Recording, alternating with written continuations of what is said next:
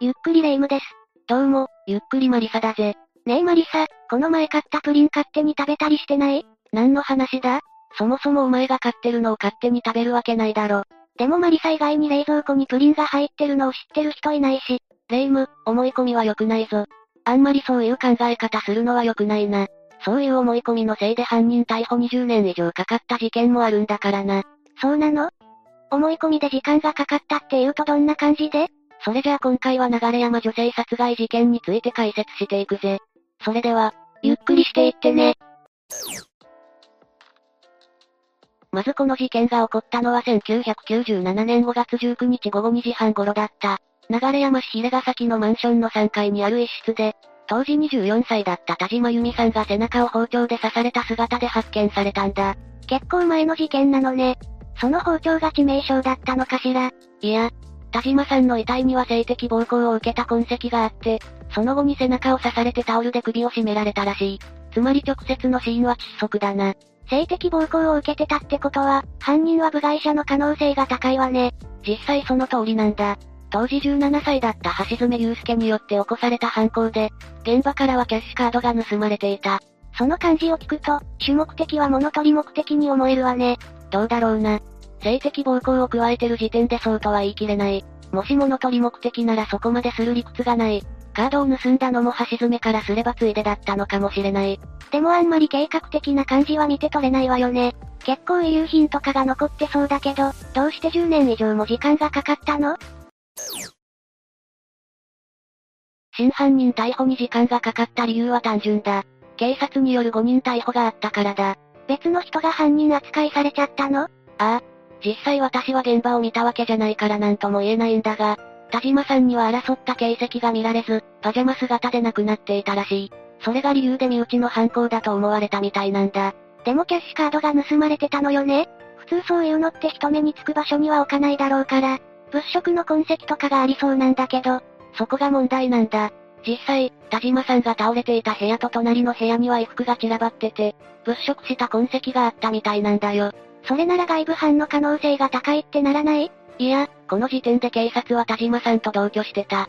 80歳の祖母による犯行だと決めてかかってたんだ。80歳のおばあちゃんがそんなことするとは思えないけど、できるかできないかはともかくとして、警察としては祖母が田島さんの遺体を発見するまでに、1日半以上かかってたことが怪しいと考えたみたいなんだ。確かに同居してる人がそれに気づかないのは、怪しいと思われるかもしれないけど、でも物色の痕跡がある以上は外部犯の可能性を外すべきじゃないわよね。一応警察内部でも捜査の仕切り直しを求める声があったみたいなんだが、事件の指揮を取ってた捜査幹部がそれを認めなかったらしい。いわゆるワンマンタイプだったらしい。どうして認めないのかしら？素人の私でもおかしいって思うんだけど、当人の事情は知らないが、大方さっさと事件を片付けたかったんだろう。適当に犯人だってことにしとけば自分の手柄にできるからな。でもおばあちゃんとしてはそんなの認められないわよね。ああ。嫌疑をかけられた田島さんの祖母は当初は否定してたらしいんだが、2週間にも及ぶ過酷な聴取によって、ついにやってもない犯行を認めてしまったんだ。完全にそういう方向に誘導されてしまったのね。誘導された祖母は田島さんの姉夫婦と共謀して事件を起こしたと自供して、結果この3人が犯人として逮捕されることになったんだ。お姉さんたちまで逮捕されちゃったの？その2人も無関係だったんでしょ？もちろんそうだ。ただ、現場からは夫の DNA と一致する遺留品が出たとされたんだ。このままじゃ3人とも犯人扱いされたまま裁判になっちゃうけど、どうなったの？当たり前だが姉夫婦は容疑を否認し続けて弁護士をつけたんだ。すると祖母も弁護士の協力もあってか容疑の否認を始めたんだ。やっぱりプロを味方につけると心強いわよね。そのおかげでこの3人を犯人とする客観的証拠はないということになり、1997年7月15日に千葉地検は高知期限切れに伴って3人を処分保留のまま、証拠不十分として釈放したんだ。そして同年12月から1998年1月には3人を不起訴処分としたぜ。よかった。なんとか起訴は免れたのね。とはいえ、警察としては5人逮捕を認めたわけじゃない。まだ犯人が見つかってないからな。そうね。警察としては証拠がないってだけで、まだその3人が怪しいっていう可能性も捨ててはないのよね。そうして祖母や姉夫婦を捜査線上から外した警察は外部犯の捜査を始めた。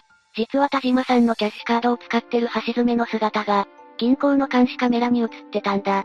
それは最初から分かってたことなの？3人に容疑がかけられてる時にはすでに判明してたみたいだが、この時点では複数犯でなおかつ別の協力者がいる可能性があるってされてたんだ。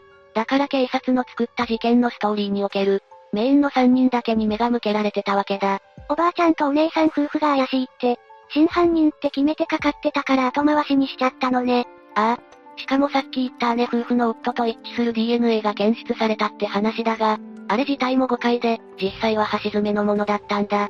そこまで行くともうわざと嘘の結果にしたんじゃないかって思ってしまうわね。それで橋爪はいつ逮捕されたの？橋爪が逮捕されたのは2012年1月16日だった。この時橋爪は全く別の事件での容疑で逮捕されてて、宮城刑務所にいたんだ。かなり時間がかかったのね。しかも別件で逮捕されてたってことは、もしかして似た事件を起こしてたの？ああ。1999年8月27日18時30分頃、橋爪はパチンコやゲームセンターなどで友人を介して、知り合った男と共謀して、柏市東のマンション8階の会社員男性宅に盗み目的でベランダから侵入したんだ。ただ、この時に男性の妻に目撃されてしまい、手足を朝紐で縛り付けタオルで目隠しして、現金4万8000円とキャッシュカード2枚を奪ったんだ。かなり似た手口の事件ね。その女性は無事だったの？この時に目隠しが取れて顔を見られたことで、橋爪は女性の首を絞めて2週間の怪我を負わせ、台所にあった食用油を巻いて火をつけて逃走したんだ。完全に殺そうとしてるじゃない。手口そのままって感じね。ただこの事件では死亡者は出ず、目撃証言もあったことで同年の9月9日に柏警察署に逮捕されてるぜ。事件から数年後にはもう捕まってたのね。罪状は何だったの？裁判所における最終的な判決では強盗殺人未遂現住建造物等放火などだな。かなり悪質だった上に、被害者女性に対して、強い脅しをかけてたことも判明したことで懲役15年ということになった。それからずっと宮城刑務所にいたのね。ああ。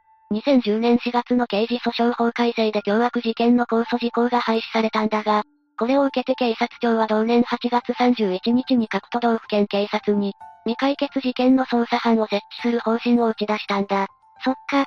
控訴がなくなったから殺人事件での事項を気にする必要がなくなったのね。そういうことだな。これによって千葉県警は2011年4月に、強行特命捜査班を捜査一課内部に設置して、再捜査を開始したんだ。それが橋爪の逮捕につながったのね。事件の類似性が高かったからな。2012年1月上旬に橋爪に対して任意で高校内の細胞を提出させて、新たに DNA 型鑑定をすると、現場の遺留物と橋爪の DNA 型が一致したんだ。これによって完全にあの3人の疑いが晴れたと言えるな。最初にやった DNA 鑑定の結果が間違ってたんだものね。技術的に当時は今よりも精度が低かったとはいえ、急に疑いをかけられた方はたまったもんじゃないわ。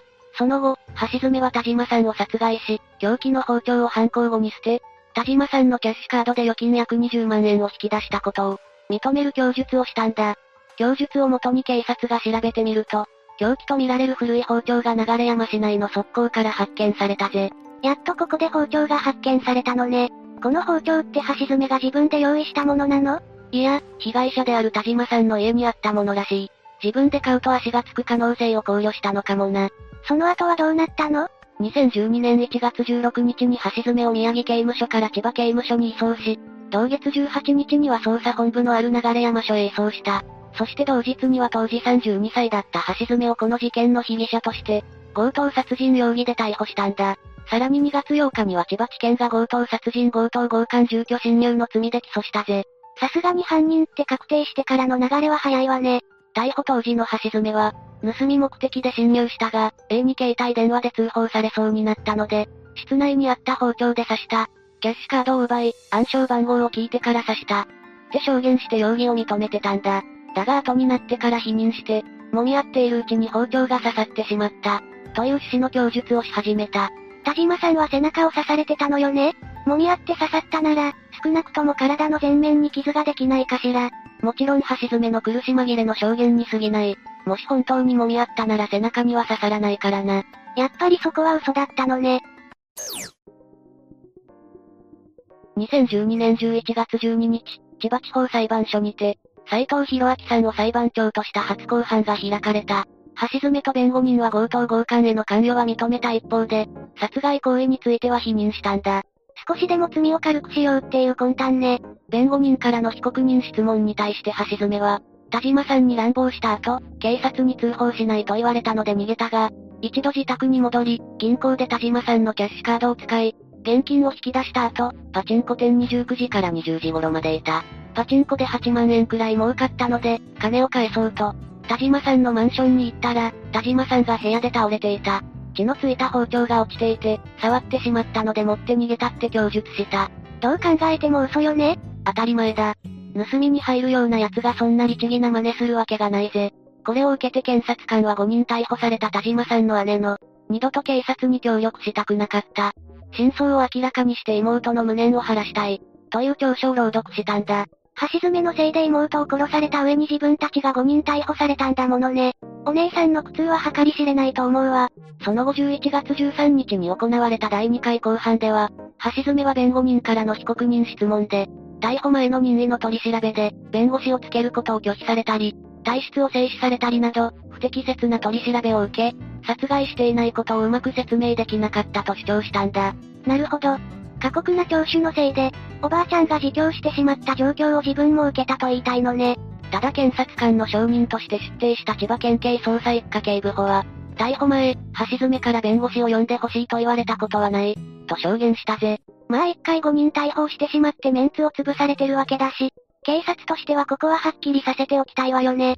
2012年11月16日の第4回公判では、検察官は、盗み目的の身勝手な犯行で、結果も重大。現行の少年法では無期懲役に相当する。とした上で、事件当時の少年法を適用して懲役15年を求刑したんだ。一応事件当時の橋爪は未成年だったから、この事件に関しては少年法が適用されるのね。これを受けて弁護人は最終弁論で、強盗殺人については、客観的証拠がないとして無罪を主張したんだ。住居侵入と強盗強姦についても控訴事項が成立している。として免訴を求めた。難しいところね。確かに時効がなくなったのは殺人に対してだけだし、その二つについてどうするかが厄介ね。橋爪は最終意見陳述で自分の許されない大きな罪を反省している。とした一方で、殺害については改めて否定したんだ。つまり橋爪にとっては殺人だけは何としても否定したかったんだろうな。他は時効は成立するかもしれないし、そこをやってないと認められれば刑も軽くなりそうだものね。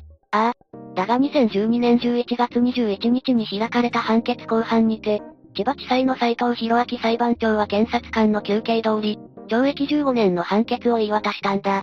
裁判長は判決理由として、橋爪が殺害を認めたとする捜査段階の供述調書は合理的で信用できる。遺体の状況などから、被害者は乱暴された直後に殺害された可能性が高い。として、橋爪を犯人と認定した上で、強盗と強姦をしたのに被害者型に戻るのは不自然で、被害者に顔を見られており、殺害する強い動機もある。金を返そうという理由も思考できず、弁解は信用できないと述べたぜ。やっぱりそうよね。どう考えたってあの言い訳は無理筋としか思えないもの。一応弁護人側はこの判決を不服として、同月27日付で東京高等裁判所に控訴したんだが、東京高裁の村瀬仁裁判長は2013年7月18日に、橋爪の供述通り、凶器とみられる刃物が発見されており、犯行を認めた捜査段階の供述は信用できる。弁解は信用できないとして、原判決を支持して控訴を棄却する判決を宣告したんだ。その後2014年2月12日付で最高裁判所第三小法廷の木内道義裁判長が、被告人である橋爪の上告を棄却する決定を出したことで、懲役15年の判決が確定した。やっと判決が出たわね。でもちゃんと検察側の意見が通ってよかったわ。橋爪が反省してないことなんてわかるものね。自供の内容が良くなかったからな。わざわざ被害者宅に戻るっていうのは、どう考えても理屈に合わないぜ。橋爪がきちんと逮捕されたのは良かったけど、5人逮捕されたご家族は気の毒よね。警察としても大きな失態を晒したことになるわ。ああ、警察も橋爪が逮捕された2012年1月18日に、千葉県警察捜査一課長の宮内博文さんと、流山警察署長の横田正夫さんが逮捕会見の冒頭で、3人を逮捕したことを5人逮捕と認めて謝罪したんだ。警察庁長官の片桐優さんも同月19日に国家公安委員会後の記者会見で謝罪してるな。一応謝罪はしてるみたいね。でもな、事件当時80歳だった祖母は2010年にすでに93歳で亡くなってるんだ。これを受けて千葉地検は橋爪が起訴された2012年2月9日付で、3人が嫌疑不十分のままでは好ましくないとして、すでに死去していた祖母は被疑者死亡を理由に、存命の姉夫婦は嫌疑なしとして改めて不起訴処分にしたんだ。そっか。事件当時にはもう80歳だったのよね。5人逮捕が認められる前に亡くなっちゃったのね。無念だったと思う。孫を殺された上に自分が犯人扱いされたんだからな。しかも存命中に真犯人を知ることもできなかった。こんなの死んでも死にきれないと思うぜ。お姉さん夫婦はこのことをどう思ってたのかしら姉夫婦と田島さんの母親である遺族の3人は、嫌疑をかけられたことによる精神的苦痛を理由に、2013年8月21日付で国と千葉県を相手取って、慰謝料を含めた損害賠償計1650万円の支払いを求める、国家賠償請求訴訟を起こしたんだ。当たり前よね。結果はどうなったの？千葉地裁の鹿野小木康裁判長の下で審理が行われて、国側が請求棄却を求めてたんだが、2016年4月27日には被告である県側が責任を認めて、原告側に和解金を支払うことで和解が成立したんだ。よかった。これで損害賠償もなかったらあまりにもひどすぎるもの。もちろん田島さんが帰ってくるわけではないけど。もう気づいてると思うが橋爪は2020年3月に刑期を終えて出所してる。ただ、同年7月1日朝、千葉駅付近の店舗から、金品を盗もうとした窃盗未遂建造物損壊建造物侵入事件を起こして、また逮捕起訴されてるんだ。しかも、同年6月に千葉市中央区と松戸市でそれぞれ住宅に侵入して、現金やゲーム機などを盗んだとして、窃盗罪住居侵入罪でも追起訴されてるぜ。この事件の初公判では橋爪は起訴内容を一部否認してたんだが、後に起訴事実を認める主張に一転した。ただ、2020年6月の窃盗事件については起訴内容を否認したんだ。あら、この事件に関して橋爪は2021年6月15日に、千葉地裁の宮崎桃子裁判官の下で開かれた論告休刑公判で、懲役4年6ヶ月を求刑された。そして同年7月9日の判決公判では、被害品の所持状況から橋爪が犯人と推認される。橋爪の弁解は不自然不合理で、20年間の強制期間を経てなお規範意識の欠如は明らかだとして、懲役4年の実刑判決を言い渡されたぜ。15年間刑務所にいたのに出てきた年にまた同じような事件を起こしてるし、裁判官にもそういう風に思われるのも仕方がないけど。以上が流山女性殺害事件だ。どうだった？マリサが言ってたように、最初から家族が犯人って決めてかかったせいで捜査が遅れた事件だったわね。後の事件ですぐ逮捕されてたのを見るに、橋爪はそんなに頭が働くタイプじゃないから、5人逮捕さえなければここまで捜査が難航しなかったはずだ。現場には物色の痕跡もあったみたいだし、当時の担当捜査幹部がちゃんとしてれば避けられたわよね。ああ。そのせいで遺族は強い精神的苦痛を覚えたわけだからな。家族を殺されて犯人扱いまでされたら、警察を信じられなくなって協力したくなくなるのも当然だと思うぜ。これをしっかり教訓にして、同じようなことが二度と起こらないようにしてほしいわね。というわけで、今回は流山女性殺害事件について紹介したぜ。それでは、次回もゆっくりしていってね。